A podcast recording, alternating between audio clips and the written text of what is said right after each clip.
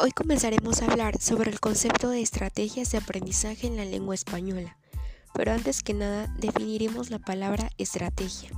Se refiere a los procedimientos necesarios para procesar la información, es decir, lo aprendido.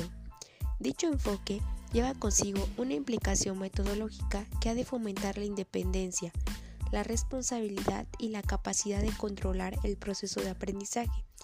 En este caso el maestro ayudará a los alumnos a desarrollar su autonomía, logrando que conozcan sobre distintos estilos de aprendizaje y estrategias.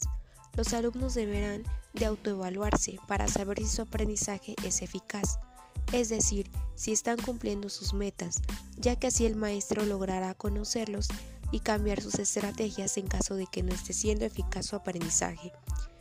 Las estrategias son importantes para la enseñanza de la lengua porque contribuyen al objetivo principal, que es la competencia comunicativa, y a la vez que favorecen las subcompetencias que forman parte de ella.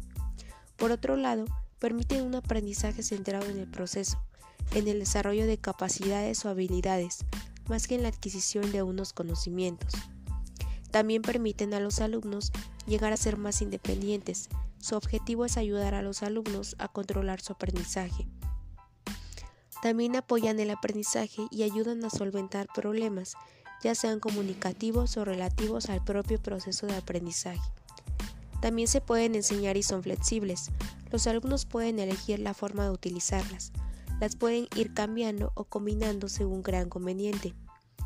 Al finalmente, comprenden muchos factores relacionados con el propio alumno, como los factores afectivos, cognitivos, sociales, etc.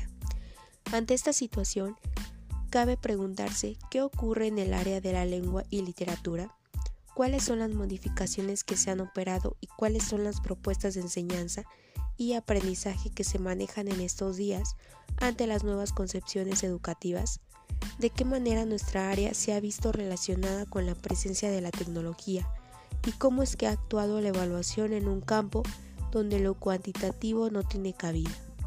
El problema, sin embargo, parece ser otro, porque te preguntas cómo incluirlas, qué estrategias son las más rentables, en qué momento del aprendizaje se deben de incluir y si se han de enseñar de forma aislada o a través de otro tipo de actividades. Pero al final de cuentas es trabajo del maestro y el alumno lograr un aprendizaje eficiente. Eso es todo por hoy.